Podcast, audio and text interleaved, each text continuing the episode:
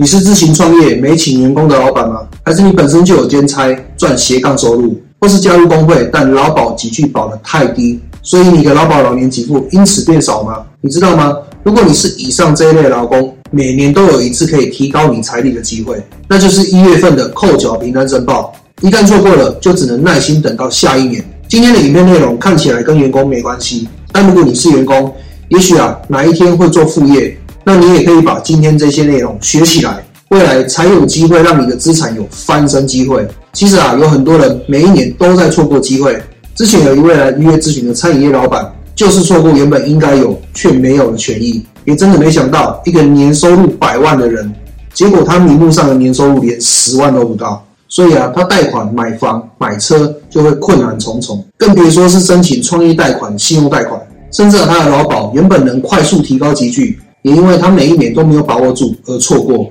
如果一直没注意，等于权益默默消失。先说啊，今天的影片不能帮到每一个人，有可能会被拿不到这项好处的人检举，未来可能会把影片设定成不公开，所以记得点赞加留言、收藏进播放列表。正式进入内容以前，我还是强调一下，这个频道是培养想法前做好有效规划，培养一些想让财务更自由的人而做的。如果你是这种人，可以考虑关注、订阅，或者脸书、IG、抖音平台关注我。这些平台也会分享平常不公开的资讯。我真心希望正在持续学习理财的你，早日在财务得到自由，不再为钱所依。首先，我们说说影片重点——扣缴凭单。很多人不知道这有什么用，怎么来的。我自己在第一次收到这张凭证的时候，也只觉得这份凭证除了提前告诉我记得五月缴税是依据这张凭单哦，好像就是一张通知单，没其他功能了。一直到让伙伴们创立顾问公司以后，才知道这张凭单的功能可以超级强大。首先来说说好处，扣缴凭单它能代表你在前一年的一整年下来收入有多少，所以啊，它也是你的年度收入证明。也就是未来如果有计划要买房、买车、要办贷款时，你才会发现它有多重要。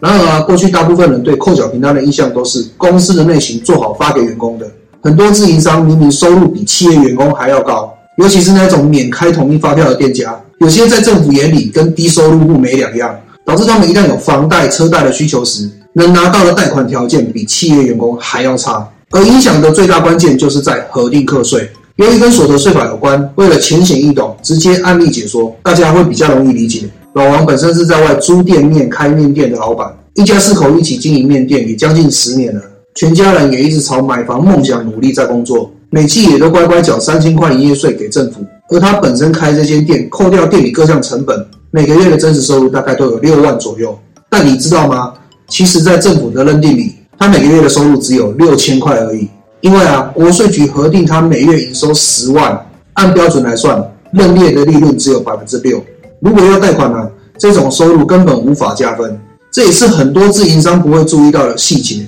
国税局核定他的月营收有十万块，扣掉六趴存益，就代表其他九十四趴是成本。重点来了，按标准算出成本是九万四，那用其中的五万四作为人事支出，每个月发自己五万四的薪水，不为过吧？那要怎么把收入变成名目收入？其实啊，他只要做一件很简单的动作就好，那就是每年一月到国税局主动申报，扣缴凭单上才会出现名目的收入。比起原本每年认定只有七万二的收入，申报后年度所得就会来到七十二万了。然而啊，因为他们有一家四口的扣除额，也超过一整年七十二万收入的综合所得，所以啊，做了这个动作依然不用缴重所税，但却能帮他的买房计划大大的加分。毕竟啊，名目收入差十倍，这差别非常大。不过啊，这个方法对有些人来说太复杂，需要的人也可以请专业人士协助办理，代书啊、记账师啊、会计师啊都可以问看看。讲完了收入证明，接着是劳保的干货，那就是关系到退休金的投保集聚。你刚刚讲到老王这类自营商的族群，他们的劳保几乎都是投保在职业工会，而职业工会有一项不成文的规定，每年可申请调整最高百分之十五投保集聚。以最新的两万六千四基本工资来计算，最快第六年就能提高到最高投保集聚。而如果想运用每年调高百分之十五的规则，又拿不出调整集聚的实际收入证明，难保哪一天会突然被集合到收入问题。毕竟这一项不成文规定，不在官网里，哪天突然开始严格查核，也不无可能。如果啊被要求提供实际收入的各项文件，结果拿不出来，有没有可能被归零？然而啊，会需要调整的人，目的只有一个。就是希望自己能领到更多退休金，但是简单看一下老年给付的计算基准，一次行领采计最后三十六个月平均，月领则是采计最高六十个月平均。简单说啊，老王有机会一次调整到最高，也就是从基本工资的集聚两万六千四百块，直接提高到天花板的集聚四万五千八百块，也能更有效率、成本更低的领到天花板，那就根本没必要等每年调高百分之十五了。到了这边就要谈谈职业工会的定位了。其实啊，如果只是单纯的加退保、办给付，职业工会的功能就只有代办而已。而接下来要讲的这个方法比较少见，所以啊，多数的职业工会并没有这一类经验，那就是按实际收入提高投保集聚。只要前面扣缴凭单那一段有完整的做好，就可以透过工会向劳保局做核实申报。然而啊，也要注意工会和本业是不是相符，不符合本业的工会，失败率就会提高。还有啊，审核可能不会只评估扣缴凭单，必要时也会要求提出营业相关证明，像进出货单据、往来厂商账簿等等。这也是避免有人捏造扣缴凭单来投机。不过啊，这个做法要实际评估个人状况。如果你是跟老王类似状况的自营商，也可以趁二零二三的开始把一切规划好，让自己在财力、社会保险上都有优势。如果啊自己没把握做到以上这些事的话，也可以考虑预约咨询，寻求专业协助。最后来讲讲，一旦你把收入证明做好，就有机会得到一个优势强大的工具，懂得运用就会让财务加速的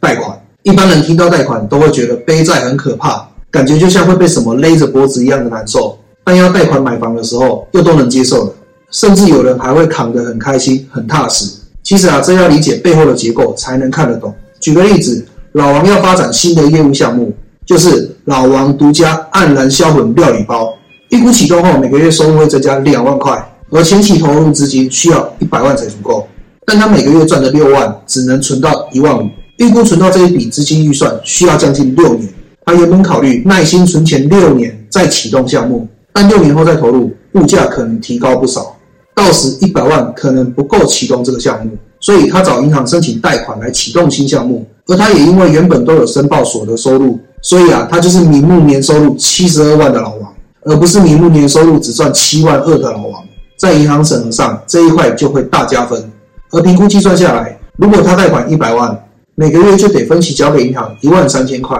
七年后就可以把这些钱全部缴完。而他的这个方式其实算进可攻，退可守。就算这个新项目启动后不幸失败了，他每个月能存的一万五也够支付贷款，也不至于让他本身的信用受到影响。简单来说，就是他扛得起这根杠杆。毕竟啊，他本来就要存钱来做这个项目嘛，一样会失败，靠自己存钱一样会赔掉，只是现在失败还是六年后失败的差别。但如果这个料理包项目成功了呢？老王原本每个月能存的一万五照样存，分期要缴的钱也因为收入增加了两万，扣掉要缴的钱，还能额外多存下七千块。重点是啊，七年后这个项目还是老王的。除了明目年收入能提升到九十六万，让他有机会在买房时拿到更好的条件以外，他能存下来的钱也提升到将近两百万。买房的投期款目标可能也因此存到了。跟原本的模式花七年存到一百二十六万，还得要扣掉一百万去做老王料理包，距离买房的投期款目标还差了一两百万，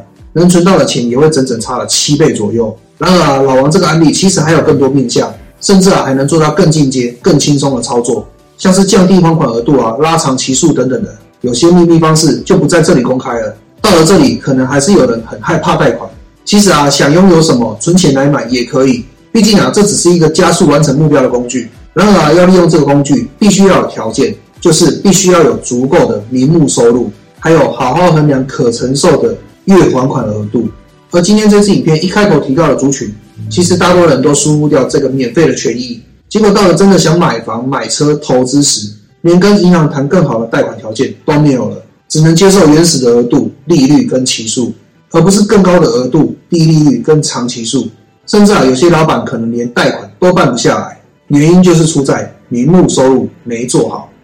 好了，以上就是今天分享的知识内容。如果在今天影片里你能找到一两句话对你有帮助，记得要点赞这支影片，这样以后演算法才会记住你要的知识，才会有更多这一类的知识影片可以学习。你也可以把影片分享给朋友或家人，相信他们也会因为你的分享得到提升。或是你有什么想法，欢迎留言分享。我是 a l a n 下次影片见，拜拜。